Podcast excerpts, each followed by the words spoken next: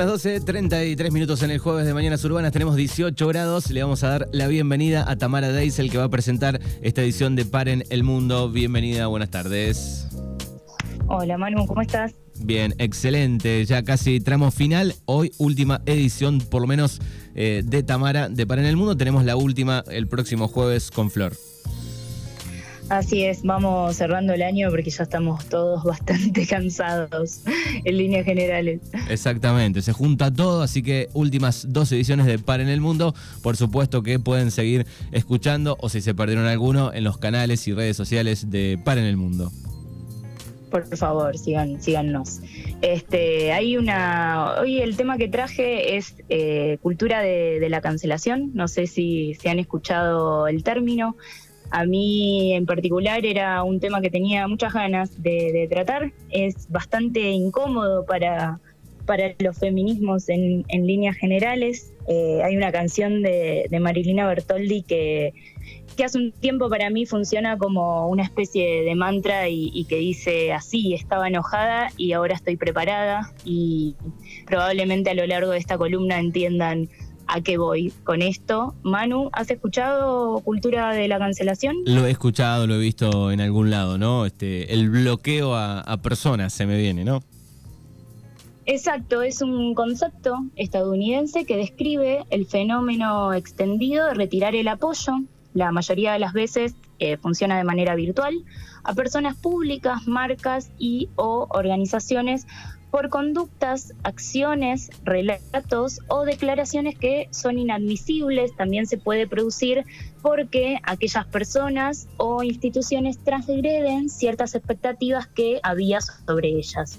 Esta práctica online surgió en lo que suele identificarse como Black Twitter, usuarios de la comunidad negra que, ante la sistemática producción y reproducción de racismo por parte de la cultura política y social norteamericana, pusieron en práctica formas de sabotaje, de financiamiento y señalamientos públicos a todos aquellos productos culturales, lenguaje publicitario, figuras del entretenimiento o políticos cuyos discursos estuvieran de alguna manera implicados con la reproducción de estereotipos racistas, coloniales o que deliberadamente buscaran afectar la integridad el respeto y el valor de las vidas negras. Ese más o menos es el, surgimiento y cómo, cómo, surge esta, esta práctica, ¿no?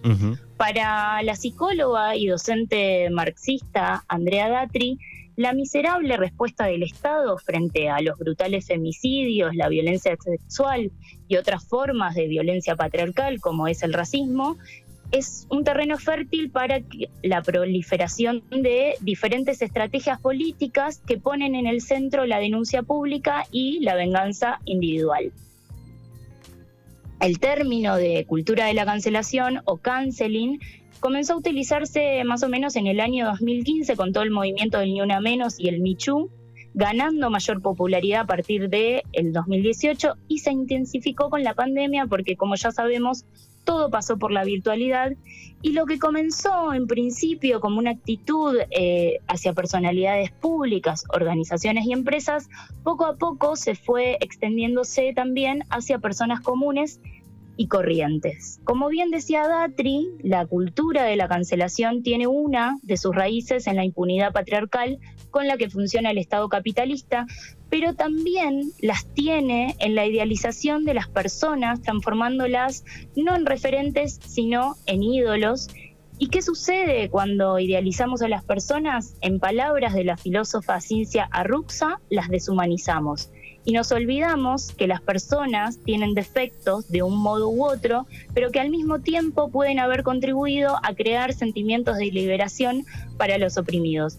Y acá yo indefectiblemente tengo que pensar en eh, los miles de artistas que, que han sido cancelados por diferentes eh, tipos de, violencia de género y también pienso en esas producciones culturales, en esos productos artísticos que hemos consumido y que nos han hecho sentir libres, que, en los cuales nos hemos identificado, en esas miles de canciones que han sido parte de, nuestra lucha y de nuestra identidad y que después nos encontramos frente a eh, personajes como, no sé, pienso en Cordera, pienso en los espíritus, pienso en, muchísimos otros artistas que han sido denunciados por diferentes tipos de violencia de género y que después, ¿qué nos pasa con esas producciones culturales, con esos discos que indefectiblemente nos cuesta volver a escuchar o los escuchamos con cierto grado de culpa?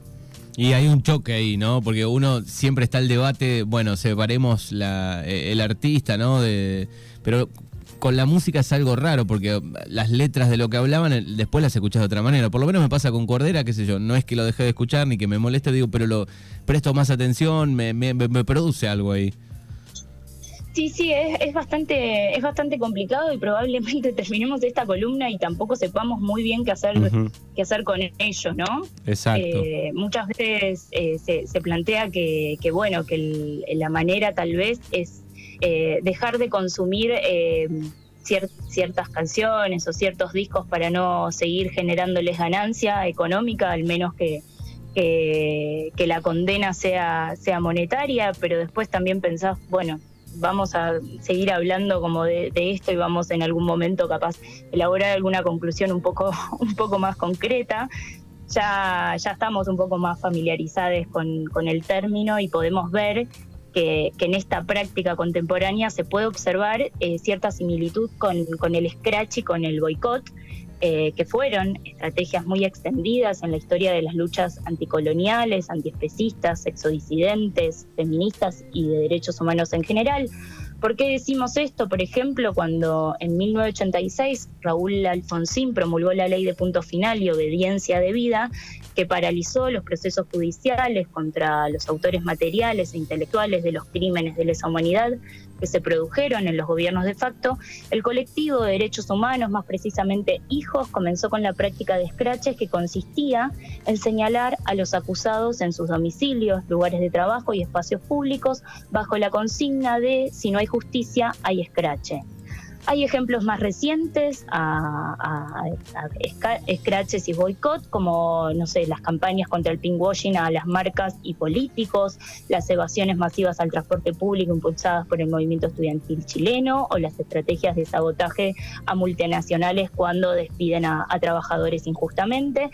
Ahora bien, si una puede ver ciertas similitudes o líneas en común entre el scratch, por ejemplo, de hijos a eh, dictadores, eh, también podemos observar que la propuesta de la cultura de la cancelación es más bien una salida individual que viró no solo a señalar a personas públicas, marcas y organizaciones, sino que se extendió mucho más allá y es casi un juego perverso de señalamiento compulsivo en el que el otro siempre se equivoca y hay que marcarlo de manera expulsiva. Eh, ¿Qué sucede cuando alguien es cancelado? Bueno, no... Bueno, el ejemplo de... Cuando alguien no Sí, el, ejemplo de estos días, digo, eh, un poco el de Alfredo Casero, ¿no? Eh, sí, Alfredo Casero o eh, hay una cuenta de Twitter que no me acuerdo el, el, arroba que, también había salido a, decir algo sobre, sobre el nene que, hace tortas y, demás. Hay, hay varios... Mm, hay varias cancelaciones eh, en curso y con caseros bastante específico, porque uno piensa en, cha cha cha y en todo por dos pesos y, demás, uno no puede creer ese, ese devenir eh, y esa persona y también te pones a pensar ¿qué hago? ¿Dejo de consumir a casero? ¿Dejo de consumir e-, ese producto cultural? Pero si a mí esa obra puntual me hizo replantearme un montón de cosas o, me hizo reflexionar por qué debería dejar de consumirla independiente, es como bastante complicado. Es una línea rara, es una línea rara, pero está bueno pensarla eh, y analizarla, bueno, ¿qué nos pasa, no? Eh, con eso. Sí, la pregunta para mí también es como, ¿en qué beneficia al colectivo o a la persona damnificada? Eh, la cancelación, ¿no? ¿Qué, se aprendió? Si, si cambió algo o solo se, se escondió la mugre debajo de la alfombra. Porque para mí, y en parte lo que pretende la cultura de la cancelación es anular el conflicto. Y si anulamos el conflicto no podemos reflexionar. Claro, hay que ver acá en este eh, caso, no sé, analizo rápidamente, a, Casero le, cancelaron todas las obras que tenía, todos los shows, qué sé yo, papá, pa, pa, pero digo, eh, no sé si le pidió perdón al chico, digo, cambió algo, y ahí está la pregunta que haces. No, en este caso de, lo, de casero hay, hay una violencia hacia, hacia un menor. básicamente. Y bueno, tendría que haber al menos un, proceso judicial, ¿no? Como al menos una, una condena un poco más, digo, hay, hay un Estado de Derecho. Eh, y bueno, después la, cancelación o, la condena social de, que la persona te marque el error me, me, parece que puede llegar a, ser o, no justa y que en todo caso ojalá Casero pueda reflexionar sobre eso, porque si no reflexiona no tiene tampoco mucho sentido, ¿no? a mí me parece que aislar a las personas no, no repara el daño que, que, han causado, tampoco colabora en que estas personas dejen de cometer violencias contra otros seres humanos. Para mí, eh, con las herramientas del amo no vamos a desmontar el sistema y la realidad es que la cultura de la cancelación se parece mucho más al punitivismo que nos quiere imponer este sistema capitalista y patriarcal. Para los que no sepan, el punitivismo es un aumento en las penas legales como solución a problemáticas sociales, cárcel y más cárcel. Eh, una piensa a cuántos liberales y también a cuántos referentes que dicen llamarse progres hemos escuchado decir que se baje la edad de imputabilidad como si esa baja, como si encarcelar a los jóvenes fuera una solución frente a una sociedad que de manera sistemática los expulsa y los condena. Para mí la cultura de la, de la cancelación clausura nuestra capacidad de imaginar otras formas de relacionarnos y abordar los conflictos. La cancelación lleva a la censura porque considera que quienes receptamos esos discursos de odio, de racismo, de machismo y opresión, no somos capaces de recibirlos de manera crítica y nos pone del lado de las víctimas. También esto que decía Cincia Ruxa, eh, las personas tienen contradicciones una cosa no quita la otra. Eh, también me parece que hay que dejar de idealizar. Casero es simplemente un artista que, probablemente tenga opiniones y una ideología bastante nefasta, pero que eso tampoco quita lo que, lo que ha, ha hecho en otro, en otro tiempo de su vida. Y Acá pensando en esto de que para mí la cultura de la cancelación nos pone del lado de las víctimas, al menos a las mujeres y a las disidencias, traje para compartir con ustedes un audio de Ofelia Fernández y ahora después del audio les explico por qué lo traigo a colación. Quiero pedir una cuestión de privilegio porque es el primer día de algunos y quiero que un límite a la violencia quede establecido desde el principio. Yo ayer salí de esta legislatura y un grupo de libertarios me agredió eh, un buen rato mientras yo solamente seguía caminando, así como hoy asume un diputado que me ha dicho, gorda hija de puta incogible, más de 10 oportunidades, entre muchas otras cosas. Bienvenidos a la legislatura, miren, esto no es Twitter, hay reglas, hay sanciones. Yo no pienso ser su víctima, no tengo problema en ser su enemiga y en demostrar insistentemente que para mí lo que le vienen a proponer a la sociedad está mal pero lo voy a hacer hablando exclusivamente de política. Y a diferencia tuya, que no voy a decir tu nombre porque tengo bastante más trascendencia que vos y regalos no hago, lo voy a hacer en tu cara, como lo estoy haciendo ahora. Pido que pidan disculpas y si es posible que le digan a sus militantes que venir de a cuatro a la puerta del lugar en el que trabajo no es de plantados ni de fuertes, por el contrario es bastante de cagones, discúlpenme la expresión. Bueno, esto fue antes eh, de anoche, ¿no? antes de anoche y uno piensa, bueno, Ofelia Fernández podría haber agarrado su cuenta de, Twitter y decir cancelen a estos liberales y a estos fachos. Sin embargo, se plantó muy bien en la legislatura porteña y pidió que se sancione al nuevo legislador del espacio de Miley y de Spert. Eh, y es una sanción concreta y está dentro del marco de las normas y está dentro del Estado de Derecho que supimos conseguir, porque si no se vuelve todo un poco medieval. Exactamente, sí, sí, estuvo, estuvo bien, me, parece perfecto lo que le dijo. Claro, y si no quedaba como en, un espacio y, en un debate en el que uno no podía marcar realmente lo, el error y lo que estaba mal. Solo sí, porque una cosa, una cosa son en algo discursivo. Sí, sí, una cosa son las ideas políticas, ¿no? Y lo que van a debatir ahí adentro cada uno de los espacios y cada uno pensará diferente y con políticas eh, hablarán, se responderán, ¿no? Pero bueno, ya esto es otra cosa. Sí, y también desde dónde se para Ofelia Fernández, porque podría haber elegido ponerse en el lugar de víctima, que lo fue, fue víctima de violencia de género y verbal por parte del reciente legislador, eh, y sin embargo se paró desde el lugar desde hay sanciones y van a tener que enfrentarlas básicamente. Eh, también hablé con Alejandra de Cap, quien, quien escribió una nota titulada Matando a los ídolos, feminismo y la cultura de la cancelación. Alejandra es lingüista, vocera de la agrupación feminista socialista Pan y Rosas y editora de la revista Ideas Socialistas de Chile, y le pregunté por qué la propuesta de la cultura de la cancelación nos revictimiza, y esto fue lo que nos decía. El hecho de denunciar las violencias eh, de, mostrar qué es lo que hemos vivido, de, hablar abiertamente de las violencias que nos ha tocado experienciar, no debiese por qué ser tan problemático. Creo que el conflicto surge cuando se origina una, una especie de juicio sin defensa eh, hacia, hacia quien es escrachado o funado, donde no hay una reflexión respecto de cuáles son las repercusiones eh, en la vida del denunciado, eh, en el entendido de que tanto hay violencias de mayor o menor grado, como el hecho de que no existen investigaciones que permitan delimitar cuál es eh, la repercusión efectiva que debiese tener la violencia que se comete.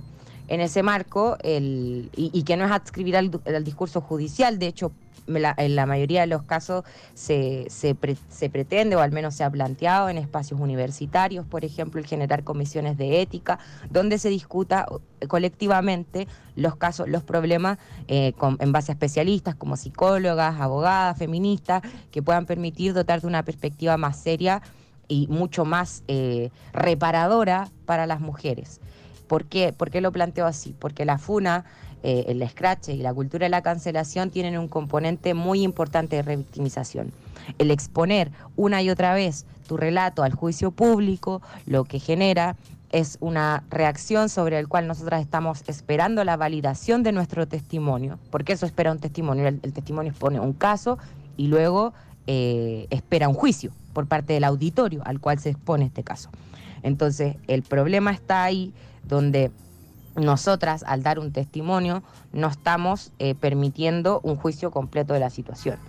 Y en ese marco, eh, el problema es que se, excede inclusive la, la, potestad del Estado, o sea, excede incluso los límites de la justicia que ya sabemos que es profundamente patriarcal. O sea, el nivel de castigo que involucra eh, el escracho, la cultura de la cancelación, donde nosotros desechamos seres humanos porque los consideramos no aptos para su circulación, eh, es incluso más cruel que lo que establece eh, el sistema judicial. Entonces, eh, cuando nosotros pensamos por qué el problema es el punitivismo, porque entendemos que las violencias no están enraizadas en abstracto en la sociedad, sino que responden a problemas de clase, a discriminaciones de raciales, a discriminaciones políticas que viven los pueblos originarios e indígenas en resistencia, es decir, a sociedades que en su conjunto hay debates que todavía son muy iniciales y que de todas formas es necesario que empecemos a dar de manera profunda. Bueno, debates esenciales. Así es.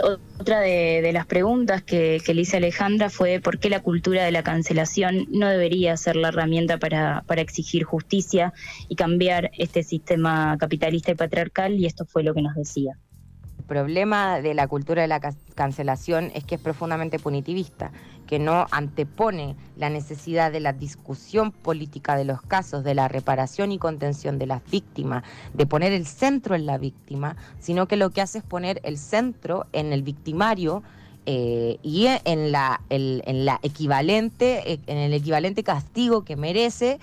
Eh, por parte de la sociedad sin ningún tipo de defensa por parte del acusado. Es decir, eh, es un juicio que tiene características bastante medievales, en tanto no hay posibilidad de defensa. Y, nosotros sabemos lo que eso significa en términos de juicio eh, a nivel de sociedad, es decir, si nosotros permitimos juicios sin derecho a defensa, lo que estamos abriendo como puerta es que el Estado luego pueda castigarnos sin tener ningún tipo de defensa previa. Es decir, habilitamos una lógica de tomar los casos de violencia machista, por ejemplo, el problema de la imprescriptibilidad de los casos, el problema de de que aumenten las penas eh, para los violadores, por ejemplo, que son mecanismos que en ningún lugar del mundo han evitado la violencia contra las mujeres, porque la violencia contra las mujeres no es una excepción, no es un error de la Matrix, es un engranaje de la sociedad capitalista y patriarcal. Es un mecanismo del patriarcado capitalista para someter a las mujeres y mantenerlas en un reino del terror. En ese marco, eh, la violencia machista no la vamos a erradicar con más castigo, con más, con más punición. Lo que vamos a hacer es buscar otras perspectivas para transformar la sociedad, porque ese es el camino para poder terminar con la violencia machista. Bueno, bien claro, ¿no? Todos los problemas hay que eh, desde otro ámbito solucionarlos, tratarlos. Eh, cada vez que charlamos del tema, digo, hay que volver al, al principio, ¿no? Donde podemos encontrar las soluciones ahí. Sí, juicios, juicios justos, básicamente. Uno piensa también en esto cuando yo mencionaba la ley de punto final y obediencia de vida, cuando Alfonsín decide parar eh, los juicios a los milicos y uno va a los, a los organismos de derechos humanos, la idea no, no era que no, que no pasen por ese juicio, sino era como, bueno, vayamos a un a un estrado, vayamos a un tribunal y que se determine una, una pena eh, lo más exacta posible y lo más justa posible de acuerdo a, los crímenes que se cometieron. Eh, porque si no, sí, volveríamos como años atrás donde, bueno, era como... Sí, sí, pienso, eh, pienso rápidamente, digo... Cualquier error, la misma condena, y no es todo lo mismo. Sí, sí, pienso rápidamente en la madre y, la novia de, Lucio, ¿no? digo, si hubiesen salido a la calle al, otro día, la gente las hubiese linchado, ¿no? Como en la época medieval.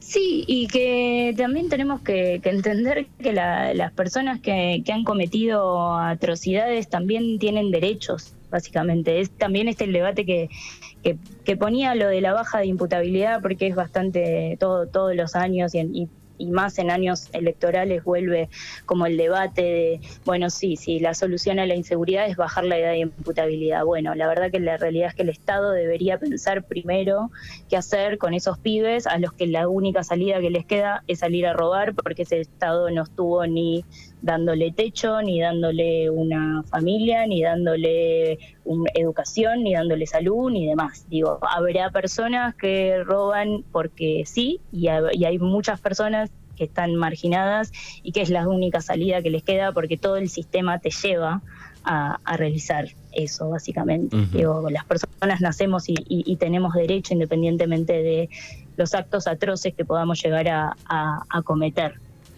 Exactamente. Este, exactamente. Si no terminaríamos este todo el mundo como en la época medieval, ¿no? Linchando. Sí, sí, sería una, guerra, una guerra sin fin. Y también tenemos que, acostumbrarnos a que hay maldad en el mundo y que va a seguir existiendo, ¿no? Sí, sí. Otra de las cosas que, hablaba con, con Alejandra, ella me decía que la cultura de la cancelación traslada un poco la figura del policía a la sociedad en el sentido de que todos estamos vigilantes de quién actúa por fuera de la norma feminista para cancelarle. Y ahí estamos como en un estado de, alerta constante en el que no tiene sentido. Y si yo me pongo a revisar los discursos míos o, mi ideología o un montón de, de, otras cosas en mi adolescencia, por ejemplo, y la verdad que yo también me daría vergüenza, también digo cancelar al otro por algo que dijo hace un par de años, eh, nos quita la posibilidad de cambio, nos quita la posibilidad de que las personas nos transformamos y que probablemente eh, haya hechos y, haya toda una historia que nos haga cambiar de opinión por suerte. Algunas personas no la van a cambiar y también tenemos que aceptarlo. Y ahí la vieja frase, ¿no? El que esté libre de pecado, que tire la primera piedra. Exacto. Eh, tal vez del otro lado están un poco confundidos con, con esta columna y hacia dónde vamos.